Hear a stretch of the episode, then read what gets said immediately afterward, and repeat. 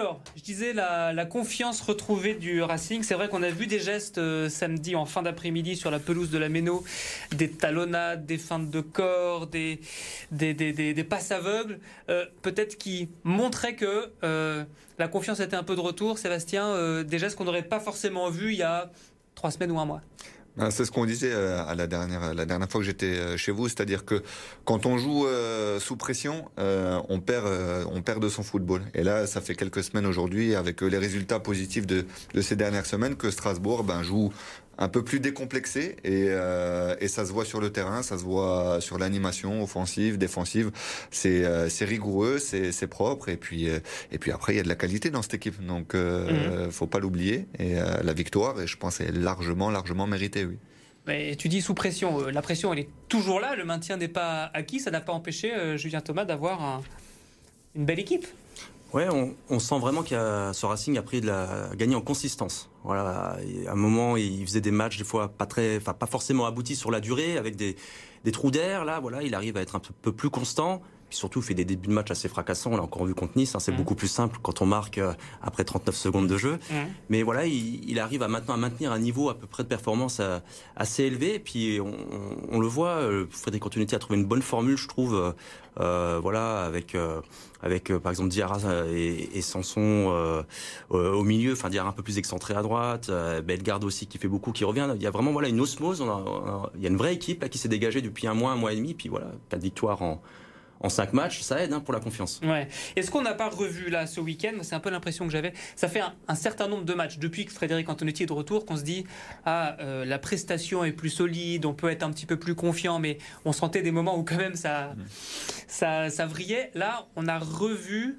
Alors je veux pas tout de suite. Euh, sortir les, grandes références, mais un petit peu de ce qu'on voyait l'année dernière, non? Ah oui, c'est sûr.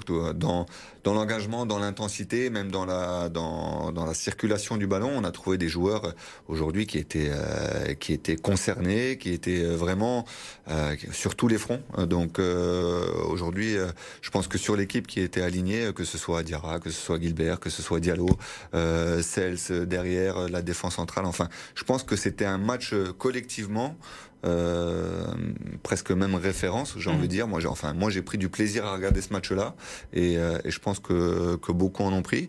Mais euh, et encore une fois, je pense que cette victoire est largement méritée. Et puis, on a vu un Racing conquérant, vraiment un Racing conquérant. Donc, un, racing, un Racing aussi qui refait des, des roulades à la fin du match. Perrin, Gilbert qui reprennent leur habitude quand les prestations sont abouties. Le Racing équipe meilleure équipe du week-end d'après nos, nos confrères de l'équipe. Est-ce que ça correspond à ton sentiment, Julien Thomas? Oui, parce qu'ils sont vraiment sur la continuité. Puis euh, voilà, quand on joue avec un peu moins d'appréhension, euh, quand on voilà, on tente un peu plus de choses et que ça, bah, que ça réussit, euh, que qu'on marque des buts, qu'on est solide derrière, bah, voilà, on, on joue libéré. Alors le maintien, il n'est pas encore acquis, mais c'est quand même en très bonne voie. Et c'est pour ça qu'il y a peut-être eu un peu plus de scènes de joie qu'on n'avait pas vraiment vues hein. cette année. Malheureusement, à la Méno, c'était quand même assez triste en première partie de saison. Voilà, là, on sent une équipe qui touche au but, qui est encore concentrée, mais qui sent qu'elle est sur le bon chemin pour sauver sa peau en, Ligue 1. Et sans doute le match le plus sympa à vivre dans les tribunes de la Méno depuis euh, des semaines et des semaines, voire des mois.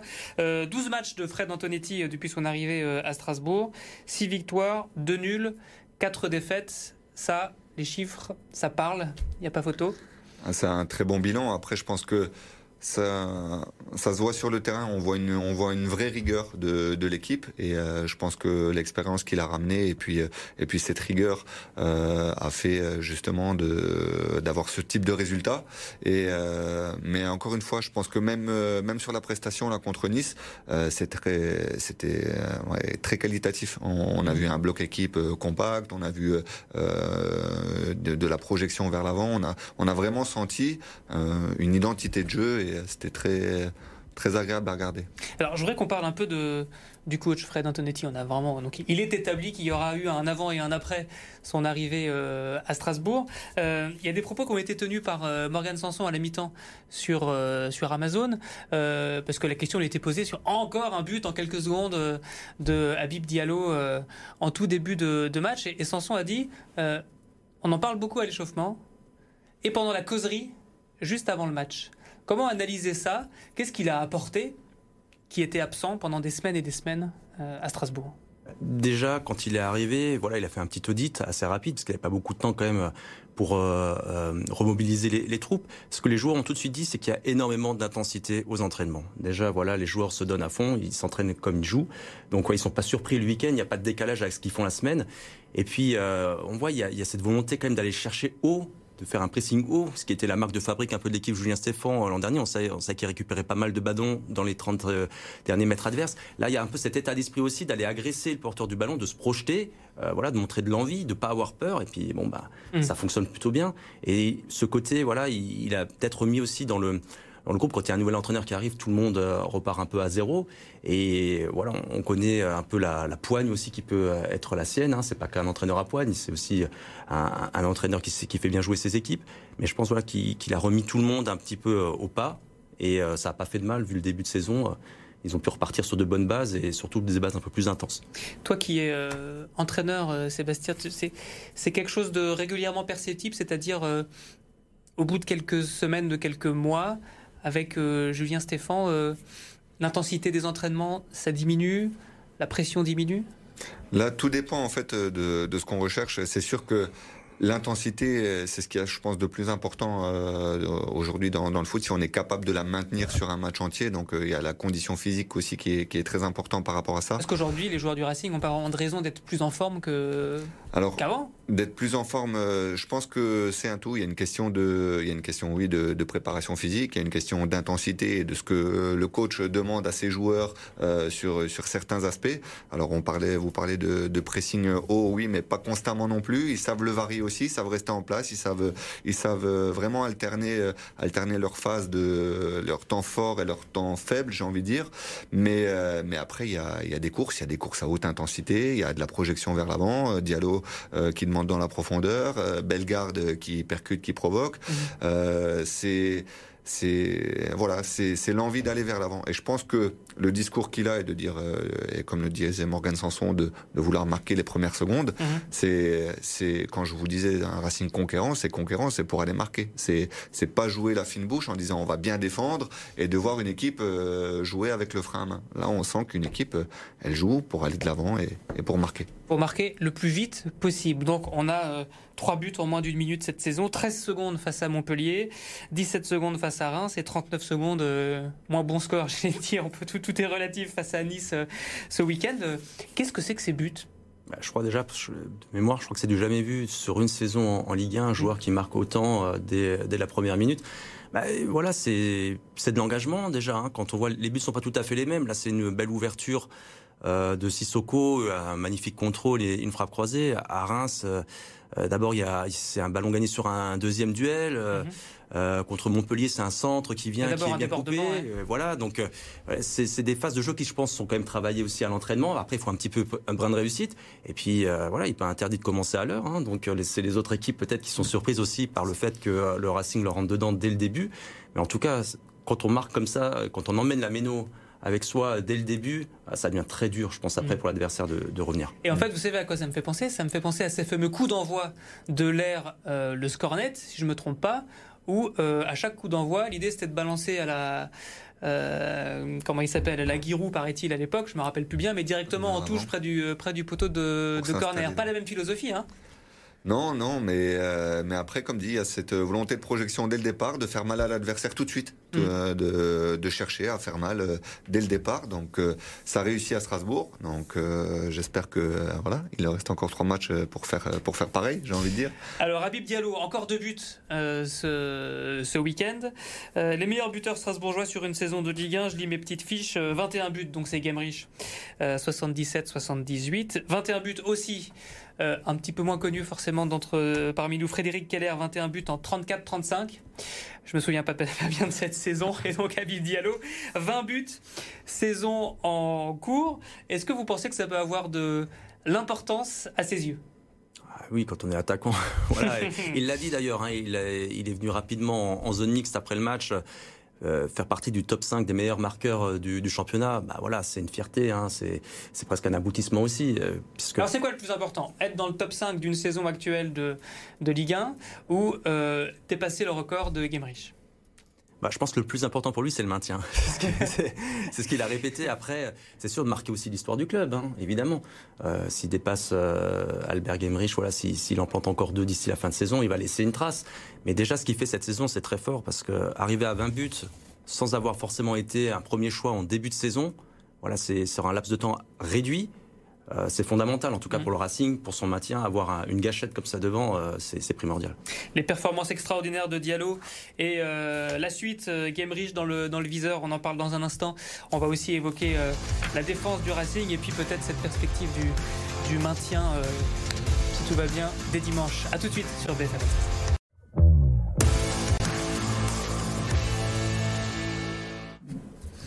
La suite de Cop Racing avec Sébastien Stam et Julien Thomas Ville. On continue d'évoquer euh, cette victoire du Racing et les perspectives du Racing et les perspectives d'Abib Diallo. Donc sur les pas de Gamerich, c'est quoi le plus important, euh, Sébastien? C'est le, le, top 5 des meilleurs buteurs de cette saison ou le record d'Albert Gamerich? Euh, ce qu'il est en train de faire, c'est déjà, je pense, exceptionnel. Et euh, si le Racing se maintient, ça va être euh, certainement grâce à lui et grâce à son gardien Matsels. Mais, mais 20 buts en Ligue 1, il est à, il est à 6 buts de, Kylian Mbappé. c'est assez impressionnant, sachant comme dit qu'il n'a pas, pas joué dès le début de saison non plus. Donc, je pense que pour lui aujourd'hui, il n'y a rien qui va l'arrêter et euh, qu'il aille chercher euh, ce qu'il aille à chercher. Dans voilà, c'est des objectifs et euh, quand on a des objectifs, ça nous permet d'être performant. Et aujourd'hui, je pense qu'il a l'objectif de chercher Albert Gambrich, il a mm. l'objectif de d'être dans le top 5 et je pense que ouais, il va pas s'arrêter là. Il reste trois matchs et, il va faire le boulot. Alors j'ai pas en tête son ratio de buts par match au fil de la saison, mais il est quand même encore meilleur quand l'ensemble de l'équipe joue mieux. Hein. Ah, c'est sûr, hein, de toute façon, lui il est là pour finir les actions. Hein. On a souvent dit, on le voit pas trop des fois dans les matchs, c'est plus un joueur de surface. Bon, depuis que Frédéric Antonetti a pris les rênes, on voit quand même, il fait des replis défensifs, il fait des courses, il sait qu'il a la confiance de l'entraîneur. Mhm. Et puis oui, c'est sûr que quand on lui met des bons ballons, c'est plus facile. Hein. Mhm. L'équipe joue mieux, l'équipe est plus portée vers l'amant, euh, un peu plus de confiance, entreprend plus de choses. Donc voilà, pour lui aussi, c'est plus facile de s'exprimer dans ces conditions-là. Mhm. Allez, on va. Oui, Sébastien. Non, mais même euh, même aujourd'hui, dans la construction du jeu, but, il a été très bon euh, sur sur des remises. il a été vraiment performant dans dans son jeu de tête, dans son jeu d'appui. Enfin, il, il, a été très très complet quoi. Parce qu'il avait moins de besoin de faire quand Ajorc était encore là, évidemment. alors je disais, on va descendre d'une cinquantaine de mètres euh, vers le but de, de Cels et s'intéresser à, la prestation d'Ismaël Doucouré. Il a 19 ans. Hein. Doucouré. Euh, il remplace partout où on a besoin de lui. Euh, il était plutôt sentinelle depuis quelques matchs. Le voilà au cœur de cette défense à 3 qui remplace Djikou qui a été suspendu à cause d'une accumulation de, cartons. patron, même pas, même pas 20 ans déjà patron de cette défense? Ouais, c'est un joueur assez bluffant. Hein. Euh, avec Habib Diarra, voilà, c'est les, deux minots de l'équipe qui ont vraiment pas froid aux yeux parce que c'est quand même un contexte qui est pas évident. Hein. Un club qui joue euh, sa survie en Ligue 1, voilà, il faut quand même faut quand même avoir du caractère hein, pour jouer ce type de rencontre et pas faire d'erreur. Et puis là, on le voit, il est performant, euh, que ce soit au milieu de terrain, euh, que ce soit maintenant en défense aussi où il a vraiment bien dépanné. Euh, bon après c'est son poste aussi, mais là voilà il a été très performant. Il a vraiment dégage beaucoup d'assurance, beaucoup de confiance en lui et ça rayonne aussi. Hein, ça rejaillit sur ses partenaires quoi, qui, qui n'ont pas peur non plus de, de, lui donner le ballon ou, de, le, de, le, laisser en un contre un s'il faut. Non non c'est vraiment en tout cas il, il s'affirme vraiment sur cette deuxième partie de saison. Toi Sébastien tu le préfères en en 6 ou en stopper? Ben, tant que Strasbourg gagne, il peut jouer où il veut, stopper ou, central. Donc, euh, mais il montre en fait une capacité d'adaptation qui est assez euh, impressionnante par rapport à son âge. Est-ce que c'est lié à l'insouciance? Je sais pas, mais je pense que il est, euh, c'est des joueurs à fort potentiel et qui aujourd'hui ont une belle culture en fait du jeu et du rôle qu'ils ont par rapport à leur poste. Mhm. Et je pense que il, il, sait faire, donc euh, on lui donne un, rôle et euh, il se prend, il se pose pas de questions. Et euh, quand on le met en, en défense centrale, et eh ben il sait ce qu'il a à faire. Il est bien entouré derrière. Je pense que le fait d'avoir aussi Cels derrière et le fait de pouvoir mhm. être dirigé correctement, ça aide aussi. Et, et la confiance après, il l'a, et il l'a de ses partenaires et de, son entraîneur. Mhm. Puis il avait le, le, marchand Perrin qui était qui était solide, vraiment samedi après-midi. Toi, tu le préfères mieux parce qu'il a aussi joué latéral, hein, faut le dire peu plus tôt dans la, dans la saison. Le vrai poste d'Ismaël Doucouré, c'est quoi? Son vrai poste, je sais pas, mais au milieu, en tout cas, il a fait vraiment très bonne impression parce que bah, il est fort dans l'impact. Hein, et il, se, se fait pas démonter quand il y a quand il y a un duel. Puis on sent qu'il a du ballon aussi, il s'affole pas. Euh, quand il faut euh, jouer, euh, garder, enfin ralentir un peu le tempo, il peut avoir le ballon dans les pieds, il le perd pas, il se fait des passes qui cassent ses lignes. Voilà, il, est assez capable de faire des tacles. Extraordinaire. Voilà, il est non, il est précieux parce qu'il est complet aussi. Et je pense que, en tout cas, c'est ce que Frédéric Antonetti lui voit plus un avenir au milieu de terrain qu'en défense, mm-hmm. euh, parce qu'il trouve qu'il a une qualité de passe qui, euh, voilà, qui peut faire la différence. Donc, euh, à 19 ans, c'est encore, il a encore le temps de s'affirmer, mais peut-être qu'au milieu de terrain, effectivement, ça, ça peut matcher polyvalent comme son, compère euh, et jeune également euh, Habib Diarra qui a montré que en étant replacé euh, latéral en cours de match, il a aussi été très performant. Alors le Racing maintenu dès dimanche. Point d'interrogation. Il y a le fameux, vous savez, dans les DNA ou, dans l'équipe, le Racing sera maintenu. 6 points de suspension. Alors je vous la fais. il faut gagner déjà à 3 et il faut que soit Auxerre perde, soit Nantes ne gagne pas, soit les deux évidemment. Ce serait quand même chouette, non? Ce serait un soulagement déjà pour tout le monde, hein, parce qu'elle est, elle est longue et pénible hein, quand même cette saison, mine de rien. Mais surtout, le cas de figure est quand même possible quand on sait que le Racing se déplace à 3, qui vient d'être relégué, qui n'a pas gagné un match en 2023, en 2023 sauf un à la Méno, faut quand même le rappeler, euh, et qu'Auxerre va jouer le PSG par exemple. Mm. Donc c'est tout à fait possible qu'Auxerre s'incline et que le Racing, vu ce qu'il montre ces derniers temps, est capable de s'imposer à 3. Donc ça pourrait être réglé euh, dès ce week-end ce serait pas mal. Ça permettrait de faire la fête face à Paris à la Méno euh, la, journée d'après, de jouer voilà euh, vraiment relâché. Donc on, croise les doigts. Qu'est-ce que tu en penses? On est tranquille dès ce week-end? Moi, j'aurais envie de dire oui, et même euh, surtout que même si on n'envisageait pas le maintien aussi rapide au, final, il y a quelques semaines, mais mais je pense que tous les voyants sont ouverts pour euh, pour Strasbourg. Donc euh, ça va être une bataille, je pense, entre entre Nantes et euh, et, et, Auxerre par rapport au, calendrier qui qui reste. Faut pas oublier qu'il y a quand même Brest encore hein, dans le dans le coup, mais mais je pense que oui, ce week-end, moi je vois Strasbourg être maintenu dès ce week-end. on verra si on fait la si on fait la fête ce week-end. Je voudrais qu'on parle de, de ceci. Hop, ils ont fait la légende du Racing, Cécilier, Julien Thomas Ville. On a de la chance, il est ici sur ce plateau. Euh, ça vient de sortir hein, au tout début du mois de, mai, c'était aux éditions de la Nuée Bleue. Euh, on parlait euh, juste avant de prendre l'antenne de ce bouquin et on se disait tous les trois, ce qui est très agréable, c'est que c'est le point de vue des légendes du Racing, mais un point de vue très personnel sur leur passage, leur venue au Racing à la Méno avec plein de petites anecdotes. Pourquoi cette façon de, rentrer dans le sujet? Bah, Voilà, l'histoire du, Racing, on la connaît plus ou moins, les centenaires, euh, on connaît les, grands moments euh, du club. Et puis l'idée, c'était bah, de, retracer cette histoire par le prisme un peu des, bah, de, destin euh, personnel, voilà, de joueurs qui ont réussi, des joueurs qui ont un peu plus galéré, et le côté humain, surtout, voilà, il y a de l'anecdote, mais il y a aussi beaucoup d'humain parce que bah, ça reste les joueurs de foot, voilà, ils, ont, sont starisés aujourd'hui. Il était peut-être un peu moins à l'époque, mais ça reste des êtres humains aussi, voilà, mmh. qui euh, qui ont leurs bons, leurs mauvais moments.